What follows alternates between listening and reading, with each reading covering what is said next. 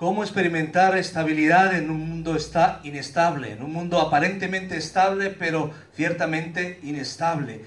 Ese ha sido el tema de Habacuc y hoy terminamos, entramos en la recta final en los versículos 16 al 19, después de haber entendido el reto, el reto, un mundo con crisis, corrupción, conflictos sociales, problemas climáticos, huracanes, inundaciones, problemas políticos, inestabilidad política, inestabilidad social, energética, violencia familiar, tantas cosas que nos hacen pensar que en el siglo XXI, también en otros momentos, pero en el siglo XXI vivimos en una sociedad inestable. Y hemos aprendido con Habacuc cómo responder a Dios cuando las circunstancias, no solamente las personales, pero también las nacionales, las globales, nos afectan personalmente. Nos estamos preparando con Habacuc para una crisis. Si mañana hubiera un terremoto, Dios no lo quiera, si hubiera una convulsión social, una guerra civil, estas son palabras para un momento así y para cualquier momento de la historia, ¿de acuerdo? Porque hay circunstancias que van más allá de las mías personales. Le pasó a Habacuc, le pasó al pueblo, al pueblo, las tribus que quedaban del pueblo de Israel, Judá, cómo fueron llevados a otro lugar. Y esas palabras son vitales para nosotros. Y el mensaje que nos deja Habacuc es que la clave no son las circunstancias. Si tú quieres vivir la vida cristiana orientada adecuadamente, no podemos vivir orientados por lo que nos está pasando. No podemos medir si estamos bien o estamos mal de acuerdo a cómo nos sentimos o cómo están nuestras finanzas, o cómo están nuestras emociones. Necesitamos mirar en clave de la presencia de Dios, de la persona de Dios, y mirar a Dios y descubrir nuestra posición en Él. La clave es la presencia de Dios, lo que nos da estabilidad. Hoy terminamos hablando de vidas estables. A veces, quizá nuestras vidas han sido como montañas rusas. Algunos han dicho que hay cristianos yoyos no solamente que sean cristianos eh, centrados en sí mismos o personas centradas en sí mismos, sino que el yo-yo, ¿qué es lo que hace? Baja y sube, sube y baja. El mío cuando era pequeño solo bajaba, no subía. Cuando movía, a ver si hacía alguno de los eh, movimientos así especiales, lo que hacía es darle al compañero porque salía el yo-yo por otro lado. Pero el yo-yo lo que ilustra es que nuestra vida sube y baja la montaña rusa es así. ¿Cómo estás? Estoy aquí. Gloria a Dios. ¿Cómo estás? ¿Qué te pasó? Estoy aquí. Pobre de mí. Y no debe ser así. Nuestra perspectiva, las circunstancias pueden ser diferentes. Pablo dice, he aprendido a contentarme. Cuando tengo, cuando no tengo, estoy en Dios satisfecho. Por la presencia de Dios, no por las circunstancias. Así que el cristiano no va a medir por lo aparente, por lo externo. Va a medir de acuerdo a lo que tiene en el Señor. Y estuvimos viendo en los primeros versículos del 1 al 15, cuando confiamos en Dios en medio de las circunstancias, a pesar de las circunstancias, veis la imagen, podríamos pensar, ¿qué me espera? Allí encontramos en Habacuc capítulo 3, oración del profeta Habacuc.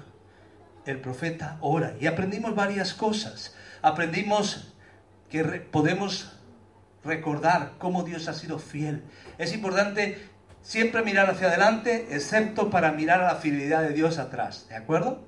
Siempre mirar hacia adelante. No hay que mirar que yo fallé, que me pasó esto, aprendamos de los errores, es verdad. Miremos hacia adelante y si miramos para atrás es para ver a Dios en nuestras vidas. ¿Recuerdas a Dios? ¿Cuándo fue la última vez? Hay piedras conmemorativas, momentos significativos donde Dios obró.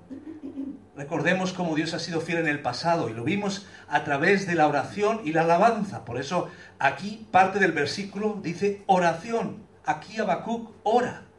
Y uno diría, no ora antes, sí habla con Dios. Pregunta y Dios responde. Se queja y Dios no lo anula, sino que responde a sus inquietudes. Y al final lo que encontramos es que Él ahora ora. ¿Qué es orar? Es hablar con Dios con la conciencia de que Dios es Dios. Y aquí Habacuc entiende por fin que Dios es Dios. tenía algunos problemas teológicos, tenía algunas preguntas, tenía algunas inquietudes. ¿Qué hará Dios con nuestra injusticia, con la injusticia de otros? Y Dios le ha dicho, yo me encargo de unos y de otros, ten esperanza, confía en mí. Soy un Dios de misericordia. Y entonces la perspectiva de Habacuc cambia. Orar. Y es oración, pero también con instrucciones musicales para alabar a Dios, lo que hemos hecho hoy también, para reconocer a Dios a través de la oración y la alabanza. Estamos recordando la fidelidad de Dios y en la forma de enfrentar las circunstancias. También la actitud correcta vimos, oh Jehová, he oído tu palabra y temí. Reconocí, me impactó, me transformó. ¿Cuándo ha sido la última vez que la palabra te ha, hablado de forma contundente? Tendría que ser siempre. Pidámosle al Señor, Señor, háblame. Aunque estamos, estemos leyendo una genealogía, aunque estemos leyendo un libro de la Biblia, una parte que no entendemos tanto, aunque ese día el predicador se haya animado tanto que se está alargando, y esto no es profético, en el caso de hoy, espero. Eh, no importa las circunstancias, aunque haga calor, aunque haga frío, independientemente de las circunstancias, dile Señor, Señor, yo quiero escucharte y quiero responder, quiero temerte, quiero considerar en serio tu palabra. Actitud correcta con un claro deseo de que Dios sobre de nuevo. Dice, oh Jehová, aviva tu obra en medio de los tiempos. En medio de los tiempos, hazla conocer. Lo que nos gusta el fútbol, queremos que nuestro equipo, ¿verdad? Gane y, ver los trofeos. El ansia nuestra, ¿dónde está? Que la gloria de Dios sea conocida. Que el nombre de Dios sea exaltado Aviva tu obra, repite las cosas que has hecho en otros momentos. Sorpréndenos, Señor. Queremos que obres. No quiero ser un estorbo. Si obras, quiero ser un canal de bendición, nunca un estorbo. Un deseo de que Dios obre de nuevo, con un profundo clamor. Si algo tenemos que clamar es, Señor, en la ira acuérdate de la misericordia. Va a haber momentos difíciles en la vida aquí, la Biblia habla también que hay un juicio después. Pero hoy es el día de clamar por misericordia. Hoy es el día para ser agentes de misericordia también nosotros. Hoy es el día de que, en los cuales, perdón, nosotros podamos no ser simplemente personas que vamos y condenamos con un celo religioso. No, no se trata de eso. Se trata de decir la verdad, decirla con claridad, pero también tender un puente de misericordia. Hay esperanza para el ladrón de la cruz. Hay esperanza para aquellas mujeres prostitutas que se acercaron a Jesús, aquellas personas que eran marginados, aquellas personas que eran corruptos, como aquel Mateo, como aquel Zaqueo. Jesús habló claro, Jesús puso las cosas claras, pero aquellas personas que vieron su condición y respondieron y se arrepintieron, para ellos hubo misericordia. Así que seamos agentes de misericordia, tengamos este clamor en medio de este mundo, justicia y misericordia, pero también con un enfoque en Dios y su fidelidad en el pasado.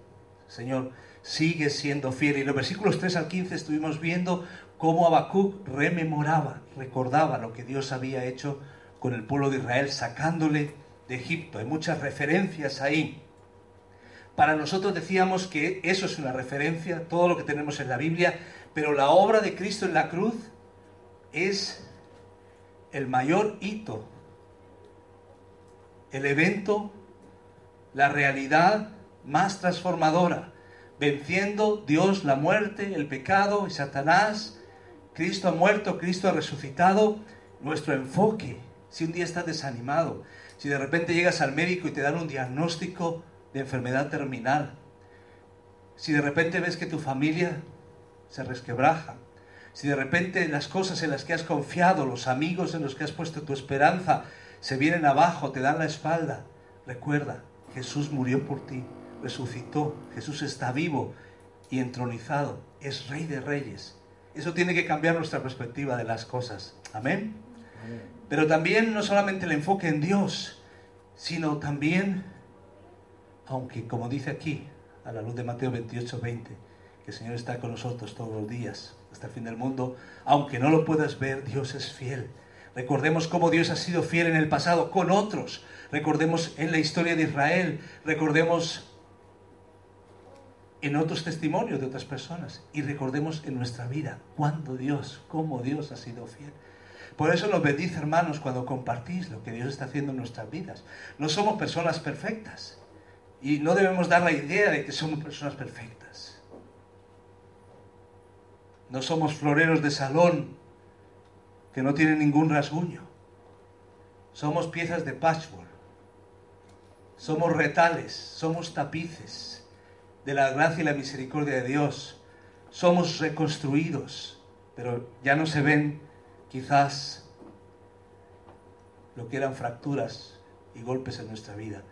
Ahora la misericordia de Dios y la gracia de Dios hacen que seamos nuevas criaturas. En ese sentido, hoy nos acercamos en Habacuc 3, versículo 16 al 19, al momento cuando reconocemos que solo Dios es suficiente. Le costó un poco a Habacuc entenderlo, pero aquí lo entiende. Ora. Y yo digo que ora porque logra tener entiende quién es Dios y logra tener la actitud adecuada. A partir del versículo 16. Oí y se conmovieron mis entrañas. A la voz temblaron mis labios. Pudrición entró en mis huesos y dentro de mí me estremecí. Si bien estaré quieto en el día de la angustia, cuando suba al pueblo el que lo invadirá con sus tropas. Cuando solo Dios es suficiente, encontramos varias cosas. ¿Cómo poder gozarnos en medio de la adversidad? Reconozcamos con humildad quién es Dios y descansemos en Él. Reconozcamos con humildad quién es Dios y descansemos en Él. Es el versículo que acabamos de leer. Aún se conmovieron mis entrañas. A la voz temblaron mis labios. Fijaros qué gráfico es nuestro amigo Habacuc. Demasiado, ¿verdad? Pudrición entró en mis huesos y dentro de mí me, me estremecí. Si bien estaré quieto en el día de la angustia. ¿Quién puede dar paz en medio de la tormenta? ¿Quién puede dar quietud y sosiego? Es un momento en que Él está reconociendo humildad antes hemos visto la encrucijada. Había un camino como el de los babilonios que era enorgullecerse y otro camino que era el justo por la fe vivirá. Y aquí vemos, si bien estaré quieto en el día de la angustia, cuando suba al pueblo el que lo invadirá con sus tropas. Ese día de la angustia eran dos días de la angustia. El primero era pasado mañana, dentro de poco, cuando vengan los babilonios y se lleven a todos los moradores de Judá. El otro día de la angustia era el día en que Dios haría justicia sobre los babilonios, 70 años después. Y Él espera eso también, cuando la angustia venga sobre los que atacan, sobre los invasores. Lo dice ahí el, el texto. Ahora tú puedes esperar algo y algo te puede dar paz aunque no ocurra hasta dentro de 70 años. Eso es fe. Vivir con tranquilidad esperando que Dios haga las cosas aunque tú no las vayas a ver. Yo debo reconocer que muchas veces soy cortoplacista, que yo quiero ver las cosas, las quiero ver y si las veo me motiva a seguir. Y Dios dice, aunque no las veas, nuestra parte es sembrar la palabra, mostrar misericordia, ser agentes de cambio, ser sal y luz, aunque yo no lo vea.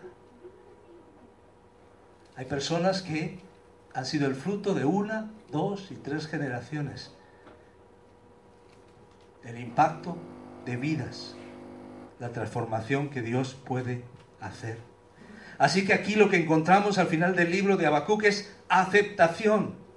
Oro porque reconozco que Dios es Dios Dios me da esa quietud que es humildad, pero en un sentido, cuando está quieto, aunque está en una situación, como se describe aquí, podemos decir que encuentra descanso en el Señor. Que ya no dice, ¿hasta cuándo, Señor? Que ya no vomita contra Dios diciéndole, es que no eres justo, es que pasa esto. No, Él entiende, tú eres Dios y descanso cuando vas a tratar con nosotros y cuando vas a tratar con los babilonios también. Pero no solamente hay aceptación, no solamente estos versículos significan mensaje recibido. Aquí Abacú llamando a Dios. Cambio. Aquí Abacú llamando a Dios, mensaje recibido. No solamente es eso. Hay aceptación, pero también hay compromiso. En los versículos 17 y 18 nos muestran compromiso. Aunque la higuera no florezca, que no haya uvas en las viñas, aunque la cosecha de aceitunas falte y los campos no produzcan alimentos, aunque no haya ovejas en el corral, no haya vacas en los establos, con todo yo me alegraré en el Señor, en el Dios de mi salvación. Entonces, vemos un primer aspecto de reconocer en humildad, como veíamos, y podemos ir a la imagen anterior, reconocer con humildad quién es Dios, Él nos va a dar el descanso. Espera en Dios. Quizás está esperando por un milagro, por la conversión de un ser querido. Piensas en el futuro de tus hijos, en tu futuro propio. Descansa en Dios. Reconozcamos con humildad el Dios que tenemos. Pero en segundo lugar, descubramos que nuestra estabilidad viene solo de la persona de Dios, no de cosas, no de otras personas, de Dios, de su carácter, de su persona. Estoy diciendo algo que parece muy obvio, ¿no? Aparentemente, pero que muchas veces nuestras ecuaciones van por otros derroteros. Descubramos que nuestra estabilidad viene solo de la persona de Dios gocémonos en Él. La palabra que vamos a ver que se repite aquí es regocijarse. Literalmente significa saltar de alegría. Podríamos incluso, podríamos decir, bailar de alegría. ¿Cómo Habacuc está bailando de alegría? Habacuc, eres un insensible. ¿Cómo se te ocurre? Primero te estás quejando, estás llorando, estás diciendo hasta cuándo y ahora estás bailando de alegría pero él está gozándose en Dios. Porque ha entendido que las circunstancias están así, arriba, están abajo, pero que su gozo viene de Dios. Su fuente de gozo viene de la obra de Dios. Cuando pensamos en los símbolos, cuando pensamos en la cruz, cuando pensamos en la tumba vacía, en la obra de Cristo, ahí entendemos que la clave es la persona Dios es amor. Dios se ha dado a nosotros. Lo que va a impresionar en estos versículos que vamos a leer a continuación, en cuanto a estabilidad, es la palabra aunque. Hay palabras complicadas en el español, ¿verdad? Una de ellas es la palabra pero. Sí, pero. ¿Cuento contigo? Sí. Qué bien. Pero hay. ¿Verdad? Aquí está el novio y la novia en la, boda, en los votos. ¿Aceptas a María? Sí, pero. Mal asunto, ¿verdad? La cosa se complica.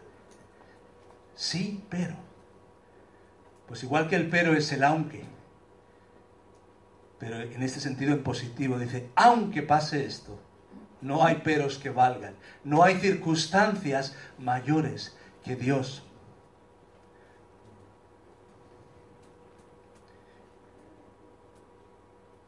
Pensemos de aquí a 20 años, 15 años, 10 años. ¿Qué pasa si pierdes el trabajo? ¿Qué pasa si te amputan un pie? Vas a decir, ¿para qué vine a la iglesia hoy? Si el pastor es gafe. ¿Qué pasa? Solamente quiero que, que pienses en algún momento algo que te podría pasar. Simplemente porque la vida sigue, Dios te va a proteger, Dios te cuida, pero Dios puede permitir. ¿Qué pasa si la seguridad falla? Hay cristianos que todos los días viven en ciudades inseguras, donde hay muchos asesinatos todos los días. Cuando he ido a Guatemala he ido a visitar amigos, pero he tenido que ir a funerales también por personas que han sido asaltadas. ¿Qué pasa cuando de repente una familia es golpeada por algo así? ¿Qué pasa si de repente abres la nevera y ya no hay nada? Si ves que estás en números rojos, no puedes pagar tus cuentas. ¿Qué pasa si uno de tus hijos termina en la cárcel? ¿Qué pasa si tus amigos o tu familia, en lugar de acercarse a Cristo, parece que se alejan cada vez más? ¿Qué pasa si el médico te dice, esa enfermedad no tiene arreglo? ¿Qué pasa si se muere tu pareja?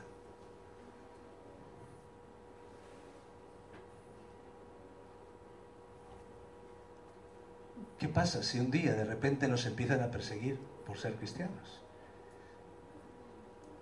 Estoy poniendo hipótesis, pero solo para entender lo que está diciendo Habacuc aquí. Vamos allá a los dos versículos. Descubramos que nuestra estabilidad viene de la persona de Dios. Vamos a leerlo juntos, ¿os parece?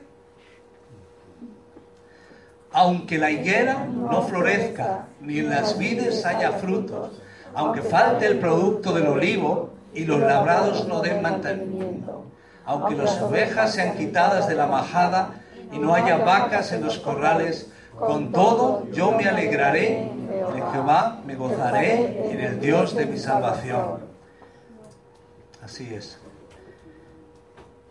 El profeta está demostrando confianza profunda en Dios. Estaré quieto en el día de la angustia. Sabe que Dios va a mandar juicio, pero también, de acuerdo al pacto con Moisés, sabe que si hay condiciones con la desobediencia, también hay condiciones cuando volvemos a Dios. Si se humillare mi pueblo sobre el cual mi nombre es invocado y buscare mi rostro, yo abriré las ventanas de los cielos. Esto es algo en el trato de Dios con, con Israel. El principio está ahí. Yo quiero animarte, si hay una persona como ese hijo pródigo de la historia, ¿recordáis a qué punto había llegado? Había llegado al punto de la más mayor desgracia, lejos de su familia, sin amigos, sin dinero, una vida perdida, machacada. ¿Y qué ocurre? ¿Qué ocurre en ese momento? ¿Recordáis qué ocurre? Sí, hay la oportunidad de volver. Dios es así. Es lento para la, ira y grande en misericordia. Así que quiero animaros, porque eso estaba en la mente de, de. Dios no iba a abandonar el pueblo y lo entendieron personas que vendrían después, como Daniel, como Sadrach, Mesach y Abednego. Dios iba a responder, iba a ser nuestro Dios en los momentos difíciles. Ahora este es un salmo equivalente a un salmo de lamento, como podría ser el Salmo 28 o el 35. Y en los lamentos se termina con alabanza, curiosamente. Puedes llevar delante de Dios tus lamentos, pero termina con confianza. Y eso lo vemos en estos versículos, que se expresa por los títulos que se da a Dios, por reconocer el Dios de mi salvación, aunque la higuera no florezca. Ahora quiero que penséis en, esto. Aparte, hay, hay analogías, hay, hay situaciones que dices, bueno, entiendo, esto que dice me suena. En la sierra me suena. Higos, vides, olivo, suena muy mediterráneo, ¿no? Pero estamos hablando de las bases, las fuentes de recursos, los recursos de esta sociedad. Está hablando de los recursos básicos. No es, por ejemplo, que yo diga, aunque no haya cocos en el supermercado. El coco no es algo vital para sobrevivir para nosotros. Podríamos pensar en otras cosas, pero aquí está diciendo las cosas básicas para ellos. Aunque falte lo básico, aunque falte lo esencial. ¿De acuerdo? Yo quiero que pienses en esos aunques. ¿Qué está diciendo estos varios aunques? Hablan de la situación económica, hablan de falta de provisión en cuanto a la tierra, en cuanto a animales que podían ser de sustento para ellos. Pero ¿qué está diciendo? Aunque haya razones para dudar. Cuando todo abunda, uno dice, Dios me bendice. Pero cuando no abunda, podemos decir, Dios me bendice. La teología llamada de la prosperidad ha roto esa ecuación. Pero nosotros entendemos que hay momentos buenos y malos, sí, de más abundancia, de escasez. Dios cuida, Dios provee, pero aunque haya razones aparentes para dudar, yo me gozaré en el Señor.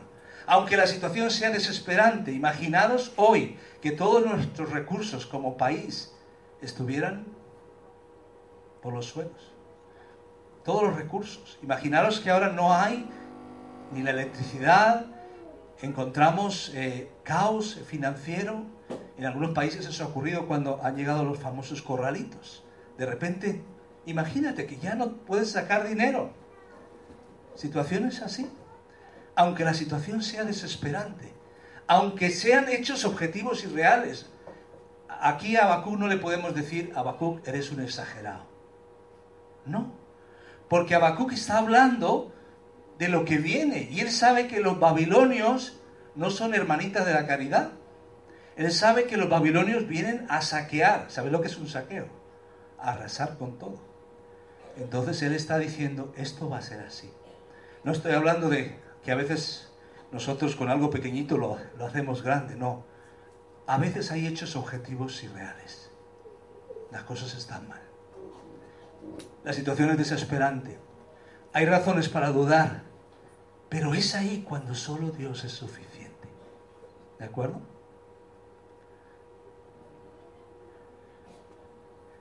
La clave de la vida cristiana es estar contento con el Dios que tienes y descubrir lo que tienes. ¿De acuerdo?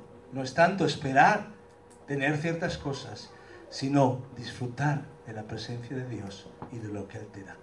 He puesto aquí algunos ejemplos. Pérdida de trabajo y fuente de sustento, pérdida familiares, crisis total, pérdida de perspectiva en el futuro, pérdida de seguridad. Y quiero preguntarte, ¿qué te atemoriza a ti? Piénsalo a nivel personal, sin decirlo. El temor más grande.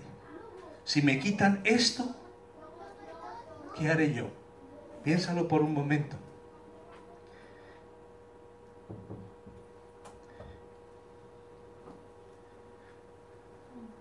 La Biblia está siendo muy práctica. Nos está diciendo que a veces la higuera no va a florecer, que a veces la vid no va a dar uvas, que no va a haber aceitunas. A veces va a haber situaciones así. Demasiados cristianos tienen un Dios de los buenos tiempos. Sirven a Dios y le alaban cuando las cosas van bien. Pero ¿qué hacemos cuando hay tiempos difíciles? Si todo lo que tienes es un Dios de los buenos tiempos, no es el Dios de la Biblia. El Dios de la Biblia, el Dios de Habacuc, es de los buenos y los malos tiempos. Con este mensaje entramos a un momento de prosperidad y entramos a un momento de persecución. Entramos a un momento de victoria y entramos a un momento de crisis con la esperanza que tenemos en el Señor. Porque elegimos creer, elegimos confiar. puedo enojarme con Dios, puedo renunciar a Dios por completo o puedo optar por creer en Dios de todos modos. ¿Quieres tú creer a Dios y creer en Dios en medio de las circunstancias? Es lo que dice Abacú. Voy a esperar con paciencia, me alegraré. Quiero mencionaros eh, un caso y vamos eh, reflexionando y atando unos últimos cabos.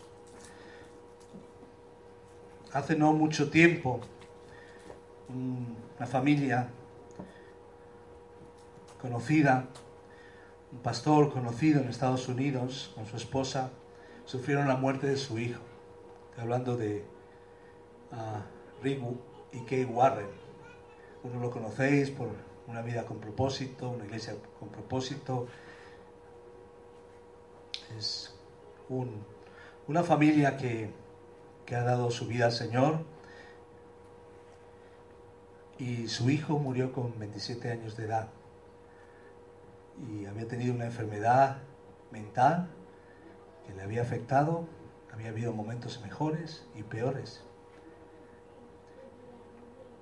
Y sobre todo, haciendo mención a unas palabras de Kay Warren,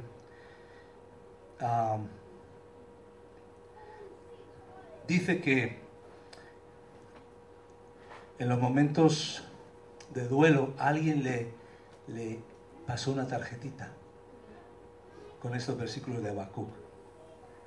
Y ella lo leyó y de repente se acordó que cuando su hijo tenía un mes de vida y en un día que había estado ella enferma, había abierto la Biblia ahí y había recordado y había dicho, Señor, aunque me pase lo que me pase, aunque pierda lo más preciado, yo me gozaré en ti. Dice que cuando tenía dos años, tres años, ya notaban que su hijo tenía problemas, no era como el resto de sus hijos, sabía que su hijo quizás iba morir antes, era una situación complicada. Eso no les impidió servir al Señor, eso no les impidió seguir adelante, pero, como ella dijo, las palabras de Habacuc estaban ahí. Me gozaré en Dios en el Dios de mi salvación, el Señor es mi fortaleza, que hace mis pies como de ciervas, que me permite ir en las alturas. Y ella dijo, esta fue una palabra del Señor para mí. Incluso si mis peores pesadillas se hicieran realidad, yo iba a confiar en Dios. Me alegraré en el Dios soberano. Y años después tuvo que vivirlo no sé cuál es tu situación y cuál es la mía. Lo que pueda pasar o lo que ya haya pasado, quizás sí sabemos, pero Habacuc y este mensaje es para nosotros, para elegir creer, para hoy encontrar el descanso en Dios, pero también no solamente descansa en Dios, gózate en Dios, pero hay algo más. Piensa en esto. No hay ninguna circunstancia o situación más grande que pueda opacar la grandeza de nuestro Dios. No hay una causa mayor para decir que Dios no tiene cuidado de nosotros. ¿De acuerdo? No hay nada. Eso me recuerda mucho la historia de Abraham allí eh, con su esposa. De repente dice, mi esposa va a sobrevivir, va a entrar en el harén ahí del, del faraón a mí me van a matar, mintamos, porque me van a matar. Abraham, el hombre de fe, pierde la perspectiva y se mete en líos. Como tú y yo, y como yo. No hay ninguna circunstancia o situación para decir que Dios no cuida de nosotros, para opacar la grandeza de Dios. Aunque sea lo que sea, está dispuesto a decir, yo me gozaré en el Señor. Hemos visto el descanso, hemos visto el gozo y el tercer elemento, descubramos que nuestra estabilidad procede de la fortaleza que Dios nos da. Hemos leído antes en Filipenses capítulo 4 hasta el 13. Ahí tenemos el paralelismo, el pasaje paralelo, la idea paralela de Habacuc 3 en el Nuevo Testamento. En momentos de angustia, Dios es mi fortaleza. Todo lo puedo en Cristo que me fortalece. Todo lo puedo. Dios me da la fortaleza, no viene de mí, pero que me fortalece. Es una fortaleza que viene de adentro, que Dios pone en mí por la obra de su Espíritu. Eso es lo que el Señor quiere enseñarnos hoy. Hay estabilidad posible. El Señor dice, descansa en mí. Ten una actitud humilde, quieta ante mí. Entiende que yo soy Dios. Acepta unas partes y las otras de mi voluntad y de mi soberanía. Gózate en mí. Gózate en lo que yo he hecho por mí. Mi carácter, mis atributos no cambian. Esto no es como la bolsa. Soy siempre igual. Eterno, amante, justo, misericordioso, santo. Mis atributos están ahí. Mi plan está ahí. La victoria está ganada en la cruz del Calvario. Por eso termina diciendo, Jehová el Señor es mi fortaleza. Mi fortaleza no es la iglesia, mi fortaleza no es cualquier punto de apoyo que yo tenga, que se pueda venir abajo. Mi fortaleza es el Señor.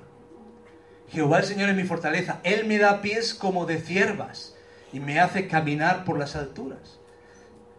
Y la idea aquí es, en esos caminos complicados, en las alturas, donde nosotros nos deslizamos, donde es fácil caer, hay animales que tienen esa destreza y Dios los ha hecho de tal manera que pueden de manera hábil y ligera pasar, subir aquello que para nosotros nos haría caer y sucumbir.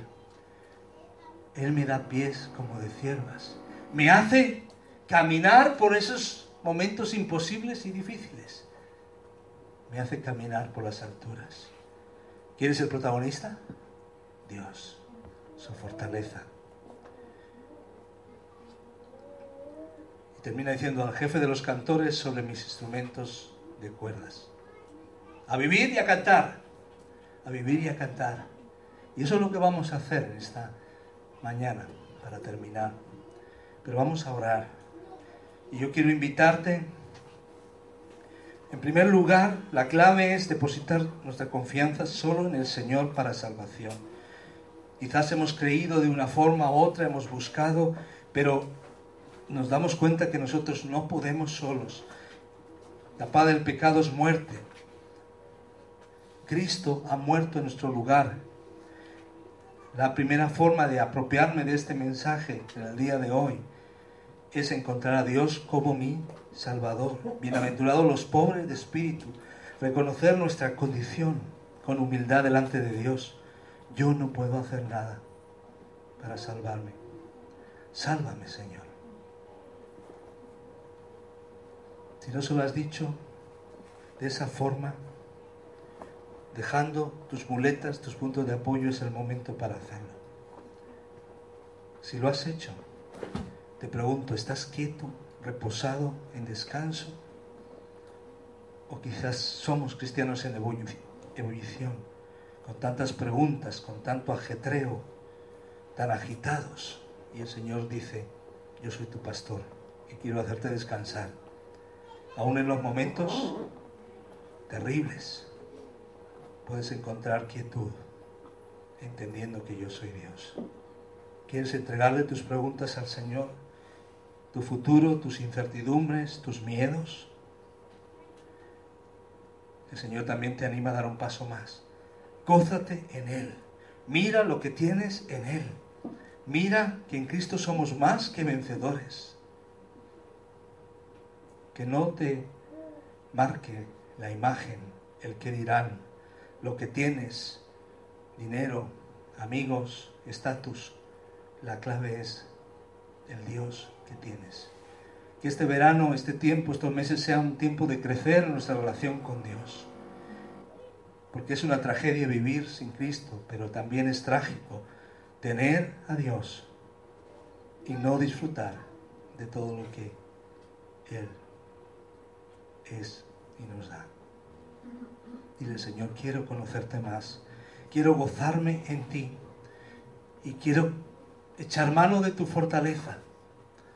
Aligera mis pasos en medio de los hábitos, en medio de la tentación, en medio de, los, de las dificultades. Llévame por las alturas, llévame por encima de los problemas, Señor. Descansamos en ti, Señor. Gracias, Señor. En el nombre de Jesús. Amén. Amén.